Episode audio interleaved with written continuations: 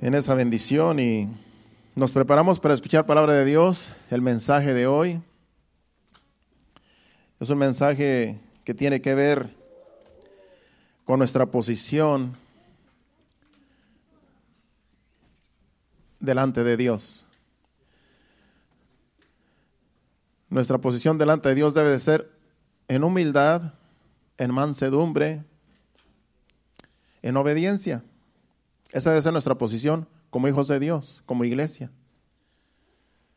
Dios está buscando hombres y mujeres obedientes, que le crean, que le sirvan, que lo obedezcan, porque con esos está Dios, con los humildes, con los mansos, con los obedientes. Y eso es lo que se nos hace difícil a nosotros, ser humildes, ser obedientes, ser mansos, porque esta carne no se quiere sujetar, porque esta carne obstinada normalmente quiere desobedecer la voluntad de Dios. Y si estamos fuera de la voluntad de Dios, no vamos a ningún lado. Simplemente vamos a estar estancados o vamos a tomar rumbos diferentes que después nos podemos arrepentir. Pero cuando estamos en la voluntad de Dios, bajo su abrigo, bajo sus alas, estaremos seguros y Dios nos va a guiar. Que en todo lo que hagamos, Dios nos va a bendecir, Dios nos va a prosperar, porque esa es la voluntad de Dios, que estemos bajo su voluntad, bajo sus alas, bajo su abrigo. ¿Cuántos dicen amén? Vamos a la palabra de Dios, a 1 de Pedro, capítulo, capítulo 5, versículo 5 y 7, eh, perdón, 6 y 7. 1 de Pedro, capítulo 5, versículo 6 y 7. El título de esta enseñanza es La bendición de, de permanecer bajo la mano de Dios. Ese es el título la bendición de permanecer bajo la mano de Dios. Primera Pedro 5, 6 y 7 dice el 5, eh, perdón, el 6. Humillaos pues bajo la poderosa mano de Dios para que Él os exalte cuando fuere tiempo, echando toda vuestra ansiedad sobre Él, porque Él tiene cuidado de vosotros. Como le digo, lo más difícil para nosotros como personas es humillarnos bajo la poderosa mano de Dios. Es decirle, Señor, aquí estoy, vengo ante ti, es orar, ir delante de Dios, decirle, Señor, te necesito. Señor, sin ti no soy nada. Señor, necesito que me guíes, necesito tu guianza, necesito tu protección, necesito tu favor. Y eso es, eso es humillarse. Es ir delante de Dios en oración, es decirle a Dios nuestras necesidades.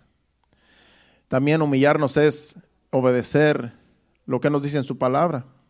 Cuando tú vas a la Biblia y Dios te dice, mira, esto quiero que hagas, esto me agrada que hagas, eso es humildad. Cuando tú obedeces lo que Dios te dice, cuando tú vas a su palabra y la lees y eres obediente, eso es humildad. También cuando, cuando nosotros amamos a lo que Dios ama, es humildad porque Dios ha derramado su amor en nuestros corazones y nosotros debemos amar así como Él ama.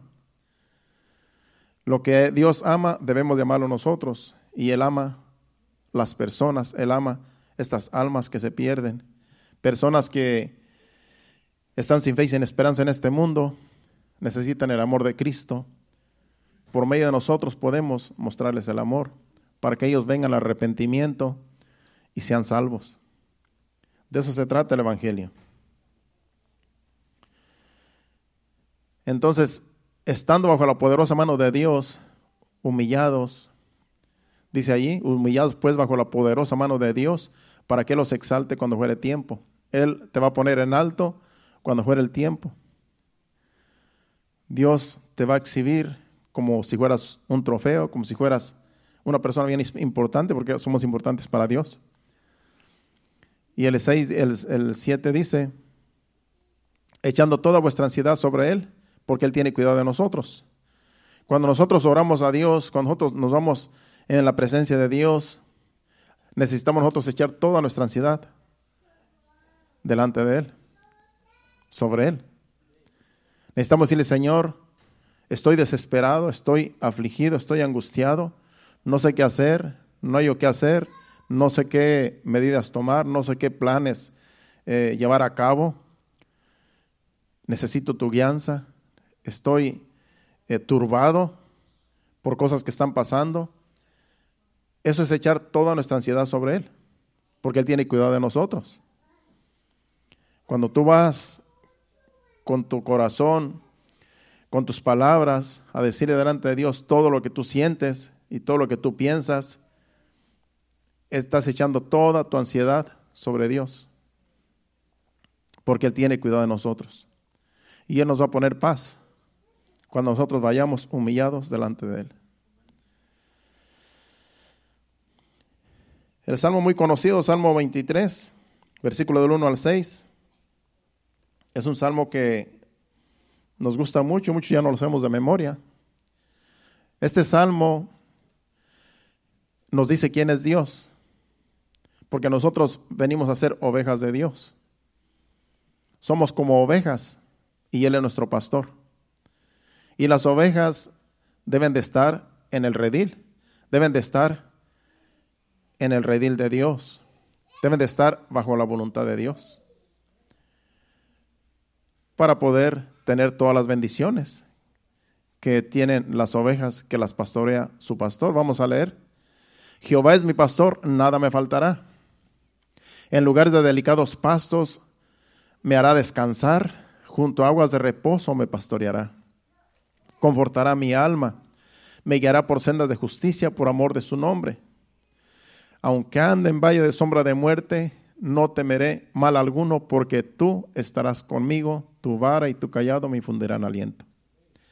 Aderezas mesas delante de mí en presencia de mis angustiadores, unges mi cabeza con aceite, mi copa está rebosando. Ciertamente el bien y la misericordia me seguirán todos los días de mi vida, y en la casa de Jehová moraré por largos días. Es un salmo cortito, son solamente seis versículos.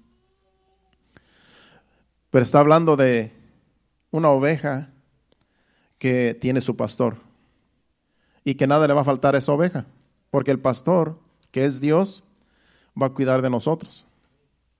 Nos va a guiar por sendas de justicia, por amor de su nombre. Nos va a decir por, por dónde debemos ir, qué decisiones tomar, cuando nosotros nos sometemos bajo su voluntad, cuando somos obedientes a Él como pastor. Si nosotros hacemos decisiones propias sin consultar a Dios, sin orar, sin pedirle guianza, simplemente porque se nos ocurre, simplemente porque se me, ocurre, una idea, un plan, algo personal, sin yo consultar a Dios, sin yo decirle a Dios, está bien esto que voy a hacer, está bien esta decisión, está bien este plan. Entonces nosotros no somos, eh, no somos guiados por Dios porque no estamos poniendo en tomando en cuenta a Dios, que es nuestro pastor. Por eso todos tenemos que, como ovejas, tenemos que tomar en cuenta a Dios en todos nuestros planes, en todas nuestras decisiones, porque somos sus ovejas, porque esperamos que Él nos guíe, esperamos que nos diga, esto quiero que hagas.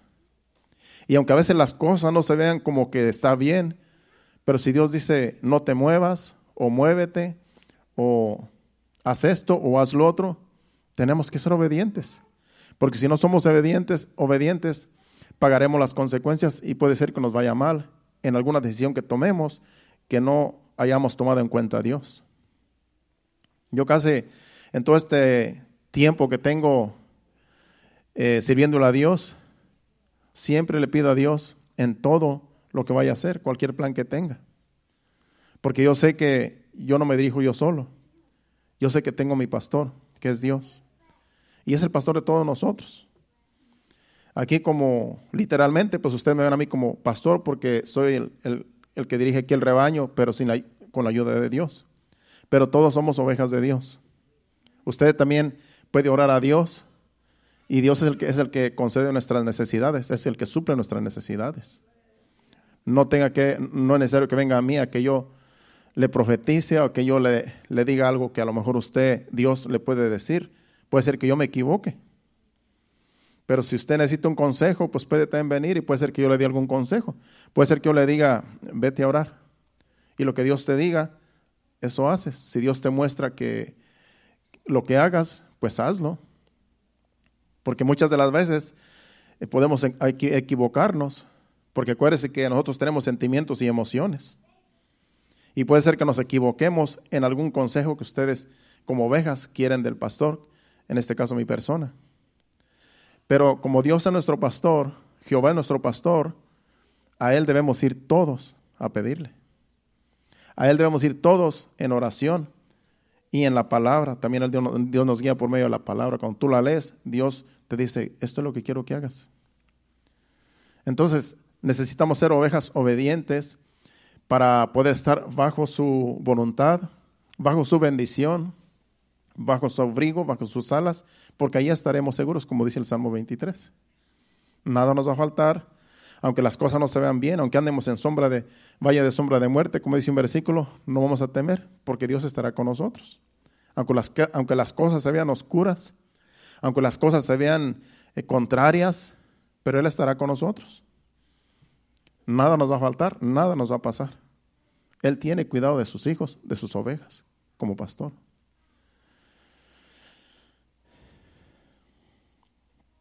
Vayamos ahora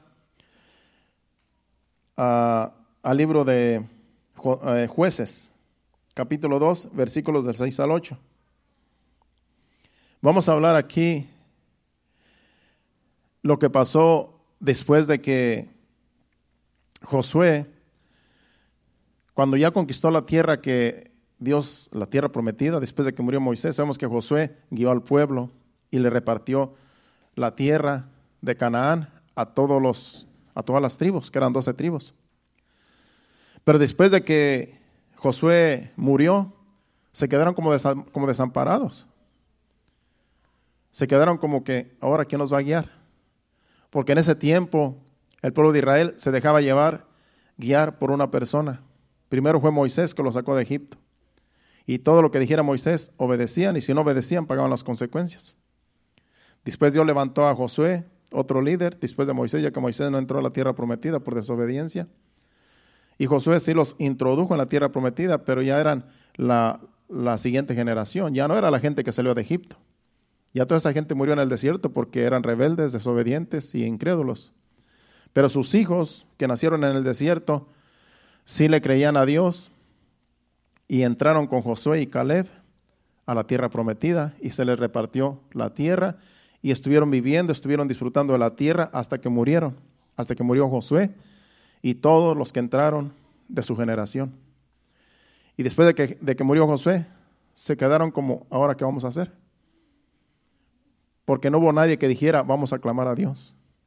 No hubo nadie que dijera, bueno, si Dios estuvo con Josué, vamos a clamar también nosotros y que Dios decida a quién va a levantar como jefe y vamos a seguir a ese como jefe porque siempre tiene que haber alguien como una cabeza para seguir. En este caso, si no hubiera un pastor en este lugar, pues las ovejas estarían, bueno, ¿a quién vamos a seguir? Siempre Dios levanta a alguien para que se siga, para que lo sigan, pero Dios es la cabeza de la iglesia. Entonces aquí murió Josué y murieron todos y se quedaron desamparados porque no supieron qué hacer. Vamos a leer del 1 al 6, perdón, del 6 al 8, capítulo 2. Porque ya Josué había despedido al pueblo y los hijos de Israel se habían ido cada uno a su heredad para poseerla. Y el pueblo había servido a Jehová todo el tiempo de Josué y todo el tiempo de los, de los ancianos que sobrevivieron a Josué, los cuales habían visto todas las grandes obras de Jehová que él había hecho por Israel. Pero murió Josué, hijo de Nun, siervo de Jehová, siendo de ciento diez años. En otras palabras, se les murió el líder, se les murió, se, murieron todos los que eran eh, espirituales, que se dejaban llevar por Dios, y se acabó la guianza, se acabó la protección. Y de allí se corrompieron, se fueron a adorar ídolos, que es lo más fácil que hace una persona. Ve que otros adoran ídolos, dicen yo también voy a adorar, porque se creen que los ídolos ah, tienen poder. Los ídolos no tienen ningún poder, son objetos. Son, son figuras o imágenes hechas por el hombre y la gente piensa que, van, que tienen un poder, no tienen ningún poder. Es un engaño del diablo para que la gente desvíe su mirada de Dios, que Dios es espíritu. Lo que tenemos que hacer es creer que Él, que él es real. Y la gente quiere ver algo para creer. y se, y se a adorar todos los ídolos que adoraban en esas naciones y se corrompieron. Vamos a brincarnos al, al versículo 11, del 11 al 13 de ese mismo capítulo. Porque ahí dice ya lo que hicieron, ya se, se descarriaron. El 11 dice, después los hijos de Israel hicieron lo malo ante los ojos de Jehová y sirvieron a los Baales. Los Baales eran ídolos. Y dejaron a Jehová el Dios de sus padres que les había sacado de la tierra de Egipto, y se fueron tras otros dioses, los dioses de los pueblos que estaban en sus alrededores, a los cuales adoraron y provocaron a ir a Jehová. Y dejaron a Jehová y adoraron a Baal y a Astarot. Adoraron dioses, adoraron ídolos. Los ídolos que adoraban esa gente pagana que no temía a Dios, que no tenía, que no, que no sabía quién era Dios, el Dios que los trajo de Egipto, que los sacó de Egipto. Entonces se unieron a ellos, se, unieron a la idolatría, porque ya no tenían alguien que los guiara, ya no tenían alguien que los llevara a la presencia de Dios, que los llevara a adorar a Dios. Ya se habían muerto todos. Se les hizo más fácil seguir adorando imágenes que se adoraban en, en esos lugares. Y eso es lo que sucede. Cuando una persona ya no tiene un guía espiritual, va a adorar otras cosas va a hacer lo que quiere. Ya no se va a someter a Dios, ya no va a estar bajo su abrigo, bajo sus alas, porque ya no tiene alguien para seguir.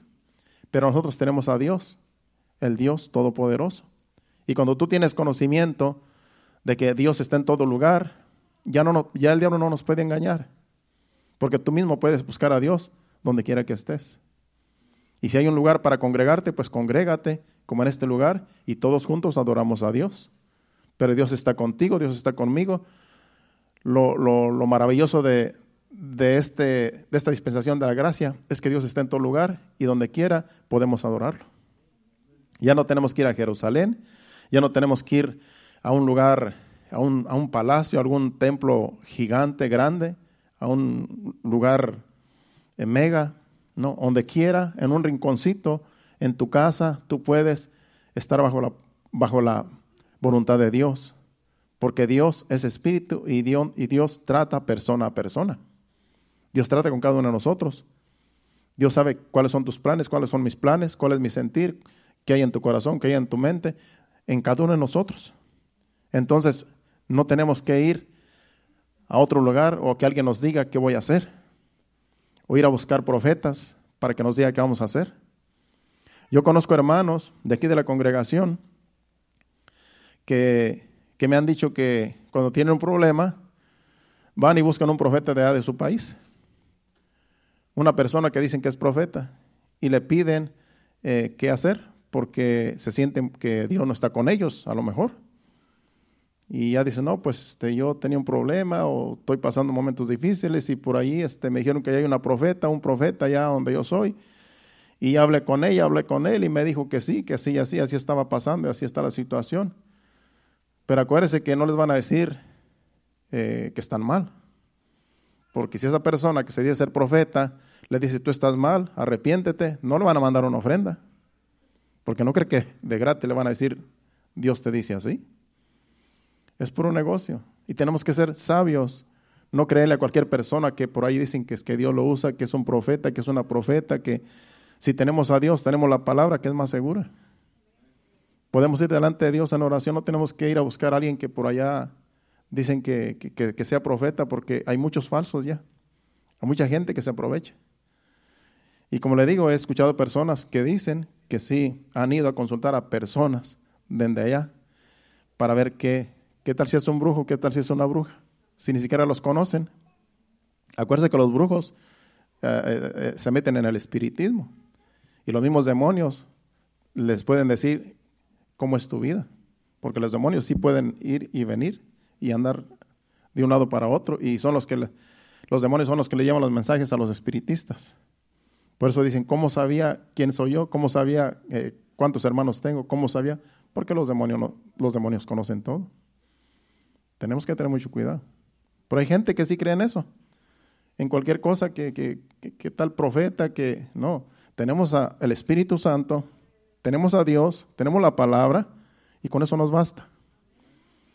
Tenemos aquí un lugar donde nos congregamos, nos congregamos, adoramos a Dios todos juntos, Pero tú le puedes pedir a Dios, donde quiera que estés, en tu casa, y si quieres pedir oración por algo, oramos todos juntos, todos unidos, y Dios contesta y Dios nos guía. Porque Dios está en todo lugar y con Él nos basta. Aquí ellos se quedaron desamparados, se quedaron, ¿qué, vamos a hacer? Y se les hizo más fácil adorar ídolos. Vamos al capítulo 17 de ese mismo libro de jueces y versículo 6. Ahí dice que, dice, en aquellos días estamos en el libro de los jueces todavía, dice, en aquellos días no había rey en Israel, cada uno hacía lo que bien le parecía, como le digo. Como no había rey en Israel, el rey estaba supuesto a someterse a Dios, porque después de eso fue que Dios levantó reyes. Después del libro de los jueces viene eh, el, los el libro de los, de los reyes. Y Dios empezó a levantar reyes porque ellos querían rey. Entonces, Dios como quiera levantaba reyes, pero esos reyes tenían que someterse a Dios. Esos reyes tenían que hacer la voluntad de Dios. Y el pueblo seguía al rey, las instrucciones del rey, cuando el rey obedecía a Dios. Y así Dios ya tenía un líder para que el pueblo lo, guiara, así como Moisés y Josué, pero ahora eran reyes. Y eran, eran eh, se tenían que someter al rey también, todo el pueblo. Les iba a cobrar impuestos, les iba, eh, les iba este, a, quitar a sus hijos para que estuvieran en su ejército, para que les sirvieran, les iba a quitar a sus hijas para que les sirvieran también como criadas. Y con todo eso dijeron, sí, le dijeron a Samuel, porque fue el primero que le dijeron que queremos un rey, y les levantó a Saúl.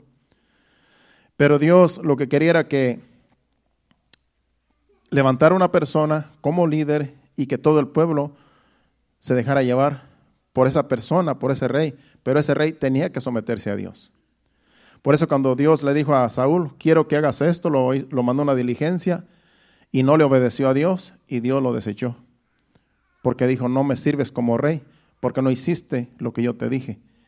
Y después Dios levantó a David, al rey David. Y el rey David dice que era conforme al corazón de Dios. Ese sí le obedeció, aunque falló también.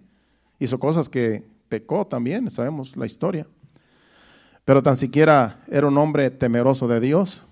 Y cuando, y Dios está, y cuando él hacía la voluntad de Dios, como él estaba con el rey, perdón, con Dios, el rey estaba sometido a Dios, sometido a su voluntad, entonces el pueblo era prosperado, porque había alguien que le creía a Dios, y era obediente, y era manso, era humilde, y el pueblo seguía al rey.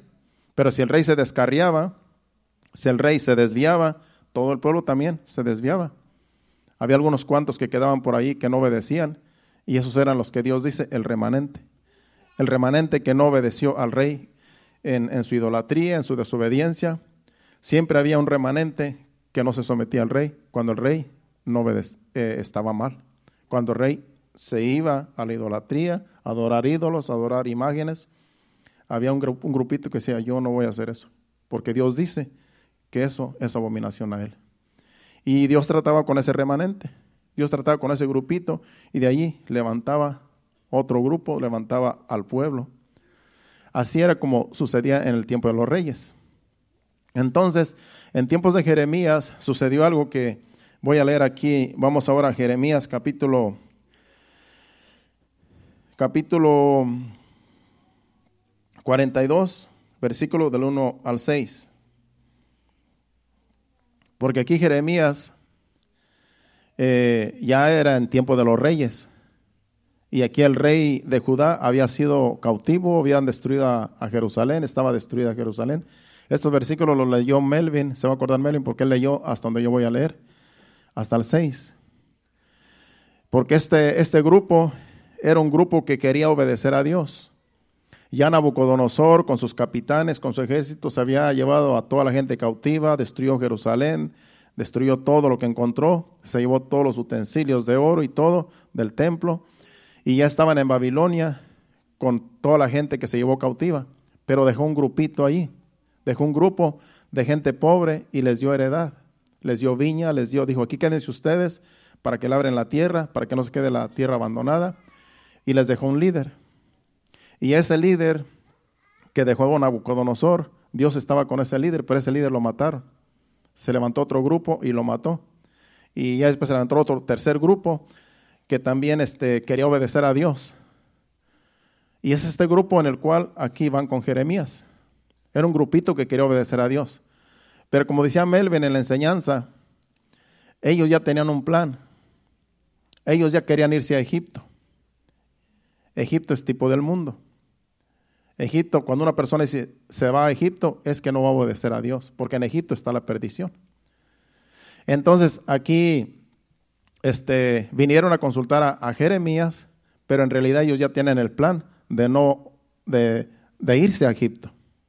Solamente querían consultar con Jeremías que vaya con Dios para ver si Dios les decía, váyanse a Egipto, y está bien. Pero como Dios les dijo que si iban a Egipto iban a morir a espada y con hambre y con pestilencia, no dijeron que, era un mentiroso, eh, que era mentira, que Dios no había hablado por medio de Jeremías y, desobedecieron y pagaron las consecuencias. Vamos a leer del 1 al 6. Dice, vinieron todos los eh, oficiales de la, de la, gente de guerra y, Joan, y, Joana, y Joanán, hijo de Carea, Jesanías, hijo de Osaías, y todo el pueblo, desde el menor hasta el mayor, todo el pueblo que quedó allí en, Jerusalén, que quedaron, que ahora qué vamos a hacer. El 2 dice, y dijeron al profeta Jeremías, acepta ahora nuestro ruego delante de ti y ruega por nosotros a Jehová tu Dios por todo este resto, pues de muchos hemos pues pues de muchos hemos quedado unos pocos, como nos ven tus ojos, para que Jehová tu Dios nos enseñe el camino por donde vayamos y lo que hemos de hacer. Y el profeta Jeremías les dijo, he oído he aquí que voy a orar a Jehová, vuestro Dios, como habéis dicho, y todo lo que Jehová os respondiere, os lo enseñaré. No os reservaré palabra y ellos dijeron a Jeremías, Jehová sea entre nosotros testigo de la verdad, de la lealtad, si no hiciéramos conforme a todo lo aquello para lo cual Jehová tu Dios te enviare a nosotros, sea bueno, sea malo, a la voz de Jehová nuestro Dios, al cual te enviamos, obedeceremos para que, obedeciendo a la voz de Jehová, nuestro Dios, nos vaya bien todo estaba bien. Dijeron, bueno, no nos vamos a mover sin primero consultar a Dios. Y como Jeremías es el profeta de Dios, acuérdense que en ese tiempo no había Biblia, no había Espíritu Santo. En ese tiempo sí se tenían que dejar llevar por los profetas, porque sí había profetas verdaderos como Jeremías, Isaías, Oseas, Daniel y todos los que conocemos. Ellos eran los profetas de Dios, ellos eran la voz de Dios. Ahora tenemos la Biblia. Ahora tenemos ya, está completo en la Biblia, ahí, está Dios en la Biblia hablándonos. Pero aquí ellos tienen que ir, ir con Jeremías porque era el profeta de Dios. Él se había quedado entre todos ellos, entre ese grupito, incluso el, el capitán de Nabucodonosor se dio cuenta que Jeremías era el profeta de Dios y que Dios había traído todo ese mal a Jerusalén porque eran rebeldes eh, eh, ellos sabían, porque Dios mismo los envió para destruir a Jerusalén y a todo Judá y llevarse los cautivos, porque todo era un plan de Dios. Pero este grupito pequeño eh, se quedó allí y, el, y, el, capitán del ejército de Nabucodonosor le dijo a Jeremías, mira, yo te doy una opción, porque Jeremías en ese tiempo estaba en la cárcel, lo tenían encarcelado porque no les profetizaba lo que ellos querían. Y le, dijo el, el capitán a, a Jeremías, mira, dice, eh, lo soltó y le dijo, eres libre, si te quieres ir a Babilonia con nosotros, donde están los demás cautivos, puedes irte. Si quieres quedarte aquí, te puedes quedar. Si quieres irte donde tú quieras, haz lo que tú quieras, tú eres libre. Porque ellos sabían que él era el profeta de Dios, aún los enemigos de, de Judá. Y decidió quedarse allí y quedarse allí con ese grupito que era el remanente. Entonces aquí, este, aquí van a consultar a, Jeremías. Y sí dice que, que, Jeremías fue y estuvo por 10 días buscando el rostro de Dios para preguntarle a Dios a ver qué iba a hacer de este remanente, si se, si se iban a quedar allí o se iban a ir a Egipto porque ellos ya tenían planes de irse a Egipto. Y el, relato es largo, los, son muchos versículos que no vamos a leer. Y ya dio, eh, Jeremías les dijo, miren, dice ustedes, ya sus plan, su plan está en que se quieren ir a Egipto. Pero si se van a Egipto, dice, allá los va a alcanzar la espada, el hambre y la peste. Porque Dios quiere que se queden aquí en Jerusalén. Dios no quiere que ustedes se vayan. Aquí los, dice Dios que aquí los va a bendecir, aquí los va a prosperar. Y ellos decían, no, pero ¿qué tal si vienen los caldeos otra vez? Si vienen a con nosotros y nos mata y nos lleva cautivos, como llevó a los demás. No, dice, porque ya Dios está con ustedes y Dios está aquí con nosotros y Dios nos va a proteger. Ya Dios lo dijo, que no nos movamos, que nos quedemos aquí. ellos dijeron, no, no vamos a obedecer porque eso es mentira. O sea que después de que, de que le dijeron que consultara a Dios, no le creyeron. Y en el capítulo 43, ahí vamos a ver lo que ellos le contestaron, porque eran obstinados. Vamos a leer el 1 y el 2 del 43, 1 y 2. Aconteció que cuando Jeremías acabó de hablar a todo el pueblo todas las palabras de Jehová, de, que Jehová de Dios, todas las palabras de Jehová, Dios de ellos, todas estas palabras por las cuales Jehová, Dios de ellos, le había enviado a, ellos, a ellos a ellos mismos. El 2 dice, dijo Azarías, hijo de Osaías, y Joanán, hijo de Carea, y todos los varones soberbios, dice, y soberbios dijeron a Jeremías, mentira dices, no te ha enviado Jehová, nuestro Dios, para decir, no vayas a Egipto para morir allá. Dice que con soberbia, con soberbia le contestaron a Jeremías, lo que tú nos dices no es cierto, Dios no te ha enviado, eres un mentiroso, dice, por lo tanto, nosotros nos vamos a ir a Egipto. Y él dice, ya les dije, se van a ir a Egipto y Dios no va a ir con ustedes. Van a ir en maldición y allá van a morir y nunca más van a regresar para atrás porque allá van a quedar muertos. Y se fueron. No hicieron caso y se llevaron a Jeremías también. Se lo llevaron como cautivo. Vente con nosotros y se lo llevaron y allá, y allá les profetizó todavía. Allá fue y los profetizó todo lo que, lo que, lo que hacían. Les profetizó allá en Egipto, ya estaban en Egipto. Vamos a leer rápido el capítulo 44 del 15 al 23. Porque ahí ya están en Egipto. No obedecieron a Dios, sino que no quisieron estar bajo la voluntad de Dios, sino que se fueron por su propia voluntad, aún diciéndoles Jeremías que allá iban a morir. Y aquí vamos a ver a unas mujeres que eran idólatras, que pensaban que Dios estaba de acuerdo en lo que hacían. Vamos a leer del 15 al 22. Entonces todos los que sabían que sus mujeres habían, habían ofrecido incienso a dioses ajenos y todas las mujeres que estaban presentes, una gran concurrencia y todo el pueblo que habitaba en tierra de Egipto, en Patros respondieron a Jeremías diciendo, la palabra que nos has hablado en nombre de Jehová no es, no oiremos, no la oiremos, no la oiremos de ti. Otras palabras, no vamos a oír tus palabras que dices que Dios te habló. 17, sino que ciertamente eh, pondremos por obra todas las palabras que ha salido de, nuestro, de nuestra boca para ofrecer incienso a la reina del cielo derramándole eh, libaciones como hemos hecho nosotras, nosotros y nuestros padres, nuestros reyes y nuestros príncipes en las ciudades de Judá y en las, en las plazas de Jerusalén, y tuvimos abundancia de pan y estuvimos alegres y no vimos mal alguno. ¿Qué está diciendo este versículo largo? Este versículo largo está diciendo estas personas, nosotros estuvimos ofreciéndole incienso a un una, a la reina del cielo, en otras palabras, a un ídolo, a una imagen, a un ídolo, qué sé yo. Dice, mientras nosotros hacíamos nuestras ofrendas a la reina del cielo, dice, nos iba bien. No nos venía ningún mal. En otras palabras, estábamos haciendo bien, porque no nos venía ningún mal. Dice, dice el versículo 18, mas desde que dejamos de ofrecer incienso a la reina del cielo y derramar y derramarle libaciones, nos falta todo, y a espada, dice, y a espada y de hambre somos eh, consumidos.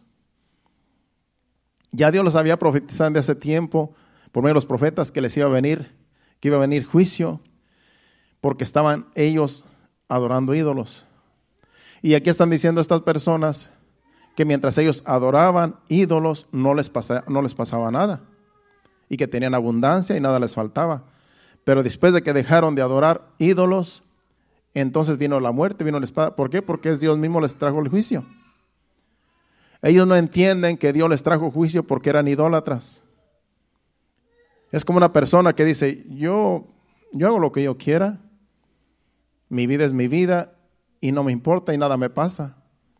Y vive la vida, pasan los años y esta persona hace lo que quiere, vive su vida como quiere y dice, nada me pasa, estoy prosperado, tengo lo que tengo, tengo mi casa, tengo mis carros, tengo mi familia, nada me, nada me va mal, pero no le sirve a Dios, pero no está bajo su voluntad, sino que es una persona pecadora.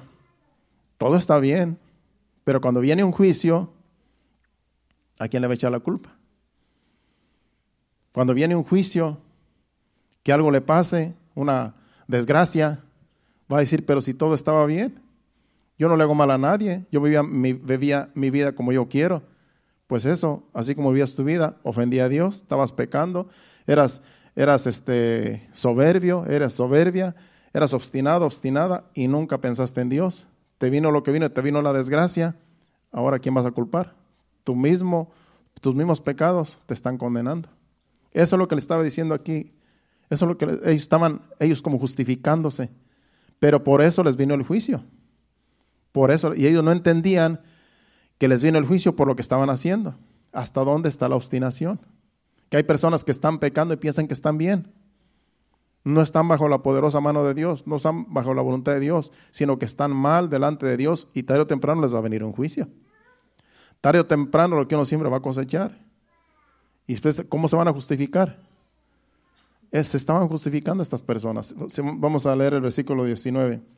Y cuando ofrecimos incienso a la reina del cielo y, la, y, le derramamos libaciones, ¿acaso le hicimos caso tras, acaso le hicimos nosotros tortas, dice, para, para tribular culto y le derramamos libaciones sin, sin consentimiento de nuestros maridos? En otras palabras, aquí son las mujeres hablando. Dice, nosotros éramos obedientes a nuestros maridos. Cuando le derramamos incienso y elevación a la reina del cielo, dice, nuestros maridos sabían. Otras palabras, no éramos desobedientes, éramos obedientes a ellos, pero pues ellos eran idólatras. O sea que era por idolatría. Y creían que Dios estaba contento con eso. El 20 dice, y habló Jeremías a todo el pueblo y a todo y a los hombres y a las mujeres y a todo el pueblo que le había respondido esto diciendo, no se ha acordado Jehová y no ha venido a su memoria el incienso de, que ofrecisteis en las ciudades de Judá y en las, en las calles de Jerusalén, vosotros y vuestros padres, vuestros reyes y vuestros príncipes y el pueblo de la tierra. El 22 dice, y no pudo sufrir más Jehová a causa de la maldad de vuestras obras, a causa de la abominación que, había, que habíais hecho por tanto, vuestra tierra fue eh, puesta en asolamiento, en espanto y en maldición, hasta quedar sin morador, como, es, como hasta hoy. El 23 dice, porque ofrecisteis incienso y pecasteis contra Jehová, y no obedecisteis a la voz de Jehová, ni anduvisteis en su ley, ni en sus estatutos, ni en sus testimonios. Por tanto, ha venido sobre vosotros este mal como está como hasta hoy. Dice, pues por eso mismo, porque ustedes pecaron, porque ustedes fueron idólatras, porque adoraron dioses ajenos, por eso les vino el juicio. Por eso fue destruida Jerusalén y están cautivas mucha gente allá en Babilonia y por eso están ustedes aquí en Egipto pagando las consecuencias, no porque hacían bien, sino porque hacían mal, porque desobedecieron a Dios, no anduvieron en su ley, sino que anduvieron en sus obstinados corazones, haciendo, pecando y haciendo y adorando ídolos. Por eso les vino el mal. Y ellos no entendían. Hay gente que es tan insensata que tú le dices, mira, tú estás mal, estás mal, esto no le agrada a Dios, estás pecando y dicen, es mi vida y qué me importa. Así está de el corazón de mucha gente, porque no quieren estar bajo la voluntad de Dios, no quieren estar, no quieren humillarse bajo la poderosa mano de Dios para que Él pueda guiarlos y que haya protección y que haya protección para toda la familia. Porque cuando estamos bajo el abrigo del Altísimo, Dios protege a toda la familia, porque todos somos sus ovejas. Y así estaba de obstinada la gente, el pueblo de Israel, pecando y creían que Dios estaba de acuerdo en lo que ellos hacían. Hasta que Jeremías les dijo, ustedes están mal, por eso Dios no, se apartó de sus, de sus vidas, por eso pagaron las consecuencias, les vino el mal, porque desobedecieron a Dios. No se sometieron a Dios, ni sus reyes, ni, ni los príncipes, ni nadie de ustedes. Por eso están aquí, pagando las consecuencias. Vamos ahora a Salmo 91, ahí vamos a terminar. Después vamos a ir a Mateo. Salmo 91 es otro salmo que también es, es muy, muy bonito y es también acerca de la protección de Dios. Si estamos bajo su abrigo, bajo sus alas, estaremos seguros. Así como el Salmo 23, que Jehová es nuestro pastor y nada nos faltará. Así el Salmo 91, también Dios aquí, eh, aquí lo ilustra el Salmo 91 como, como que estamos bajo sus alas, bajo su abrigo, y todo el que mora bajo sus alas y bajo su abrigo le va a ir bien. Acuérdese que Dios está en todo lugar. Cuando nosotros estamos bajo sus alas, bajo su abrigo, estamos bajo su voluntad. Vamos a leer, el que habita al abrigo del Altísimo morará bajo la sombra del Omnipotente.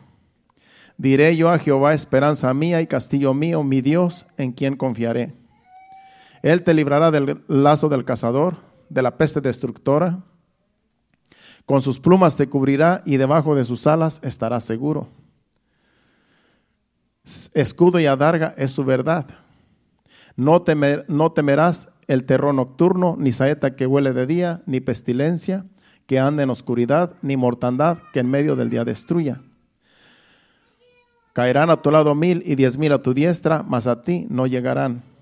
Ciertamente con tus ojos mirarás y verás la recompensa de los impíos. Porque has puesto a Jehová, que es mi esperanza, al Altísimo por tu habitación. No te sobrevendrá vendrá mal ni plaga tocarás tu morada. Pues a sus ángeles mandará acerca de ti que te guarden en todos tus caminos. En las alas, en las manos te llevarán para que tu pie no tropiece en piedra. Sobre el león y el áspid pisarás, hollarás al cachorro de león y al dragón. Por cuanto en mí ha puesto su amor, yo también lo libraré, le libraré, le pondré en alto por cuanto ha conocido mi nombre. Me invocará, yo le responderé. Con él estaré yo en la angustia, lo libraré y le glorificaré. Los asaré de larga vida y le mostraré mi salvación. Dios va a estar con nosotros, aunque estemos en la angustia, aunque estemos en valle de sombra de muerte, aunque estemos en aflicción, pero Él estará con nosotros. Cuando nos enfermamos, Dios está con nosotros allí, viendo que estamos sufriendo, viendo que estamos afligidos y Dios de un modo u otro nos sana. A veces está la medicina, porque sabemos que la medicina también sana, pero a veces Dios también milagrosamente nos puede sanar. Aquí lo importante es estar bajo su abrigo, estar bajo sus alas, porque ahí estaremos seguros. Estar bajo su abrigo, estar bajo sus alas, es estar bajo su voluntad. Y estar bajo su voluntad es humillarnos bajo su mano poderosa, como empezamos en el libro de Pedro es decirle, Señor, quiero estar en tu presencia, no quiero irme sin consultar contigo, no quiero hacer una decisión sin consultar contigo. Te necesito, vengo a ti, ayúdame. Todo lo que tenga que ver con la oración, todo lo que tenga que ver con la palabra de Dios, con leer su palabra, eso es estar bajo su abrigo, bajo su, bajo su manto. Venir y congregarnos, que aquí Dios también nos habla como en esta hora también eso es estar bajo su voluntad, es estar bajo sus alas, bajo su abrigo. Todo tiene que ver con su voluntad. Eso es estar bajo el abrigo del Altísimo. Eso es morar bajo la sombra del Omnipotente. Que no nos movemos si Dios no nos dice. Que nos movemos si Dios nos dice. Todo eso, eh, todo eso tiene que ver con estar bajo su abrigo, estar bajo sus alas. De que no nos mandamos nosotros mismos. De que no vamos a hacer lo que queremos, No vamos a hacer lo que nuestros, nuestras emociones eh, o nuestros sentimientos nos dejan saber. Porque a veces pasan cosas que nos turbamos. A veces pasan cosas que decimos, yo voy a hacer esto, voy a hacer lo otro, me conviene hacer esto, me conviene esta decisión, pero a veces no es la voluntad de Dios. Acuérdese que, que Ruth, en el libro de Ruth, eh, también, eh, aquí lo tenía apuntado, pero no llegamos ahí. El libro de Ruth se trata de que un hombre salió con su esposa, que era Noemí, y sus dos hijos, y se fueron a la tierra de Moab, porque allí había hambre, allí en, allí en, Belén. Y se fueron sin consultar a Dios. Y allá murió el esposo, murió los, murieron sus dos hijos, ya se habían casado con dos mujeres, uno era eh, Ruth, y Ruth se vino con su suegra para atrás. Y cuando venía su suegra de regreso, la vieron y andaba bien afligida y le dijeron, eh, Noemí, dice, no me digan Noemí porque Noemí quiere decir este, placentera. Dice, díganme Mara porque estoy amargada, porque Dios eh, me, fui me llena y me viene vacía, porque Dios me, en otras palabras, como que Dios le hubiera quitado todo. Pero fue porque ellos se fueron sin la voluntad de Dios. Allá murieron sus, murieron estos, estos hombres, porque no era la voluntad de Dios de que se fueran. Pero con todo y eso vino Ruth, y de Ruth vino eh, eh, se casó con vos y de ahí nació Obed, Obed el, el, padre de Isaí, Isaí el padre de David, que Obed venía siendo el abuelo de David. Y como quiera Dios arregló todo para que de allí viniera después Jesucristo, el Mesías. O sea que hay cosas que hacemos mistakes, hacemos mistakes a veces nosotros, pero después Dios lo torna en bendición. Aunque a veces nos equivocamos, pero Dios después dice, bueno, ya que se equivocó, ya que eh, hizo una mala decisión, voy a tratar de hacer que se haga una bendición usando esto o usando lo otro o haciendo esto. Aunque nos equivoquemos a veces Dios, pero es cuando nosotros buscamos su voluntad. Es cuando nosotros decimos, Señor, guíame, dirígeme. No quiero hacer nada sin tu voluntad. Y eso es estar bajo su abrigo, bajo sus alas, bajo su manto. Por último, vamos a Mateo capítulo 23 versículo 37 y ahí terminamos. Porque aquí también habla de que Jesús, hablando sobre Jerusalén, dice Jerusalén, Jerusalén, que matas a los profetas y eh, apedreas a los que te son enviados. ¿Cuántas veces quise juntar a tus hijos como la gallina junta sus polluelos debajo de sus alas y no quisiste? Acuérdese que una, aquí está comparando a una gallina, como que cuando una gallina tiene sus polluelos y los pollos vienen a untar la gallina y los cobija. Así dice, yo quería que Jerusalén, que toda la, todo el pueblo viniera y que debajo de mí yo los pueda cobijar como la gallina eh, cuida sus pollitos. Dice, pero no quisiste. En otras palabras, hiciste lo que quisiste, no te sometiste, por lo tanto pagaste las consecuencias. Pero si estamos sometidos a Dios, bajo sus alas, bajo su abrigo, nos va a ir bien, aunque las cosas se vean mal. Dios hará bien a aquellos que le sirven, a aquellos que le buscan. ¿Cuánto dicen amén? Vamos a ponernos de pie. Ese ha sido el mensaje. Le damos gracias a Dios. Vuelvo y repito, no hagamos nada que no sea la voluntad de Dios.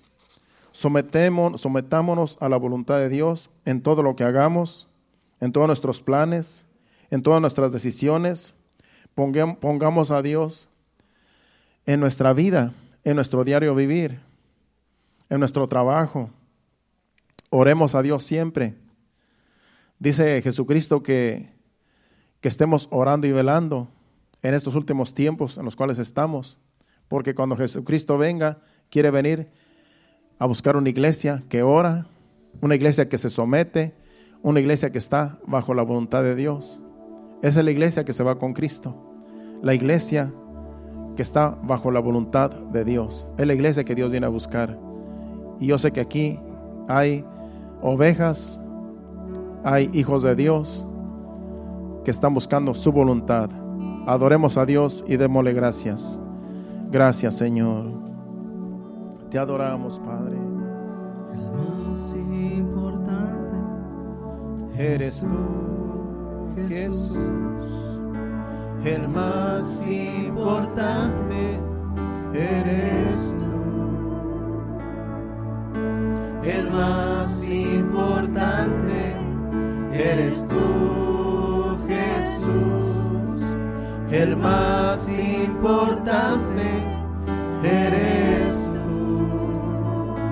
Te voy a adorar, te voy a adorar, voy a adorar, porque el más importante eres tú. Te voy a adorar, te voy a adorar, te voy a adorar, porque el más importante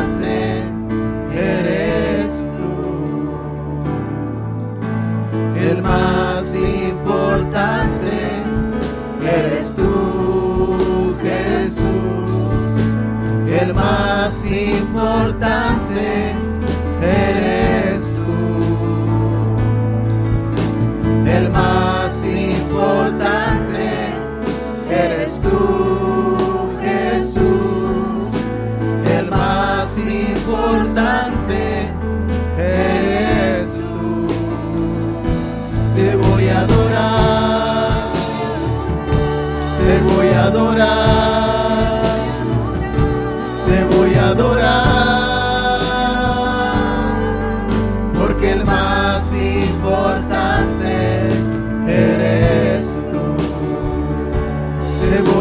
te voy a adorar, te voy a adorar,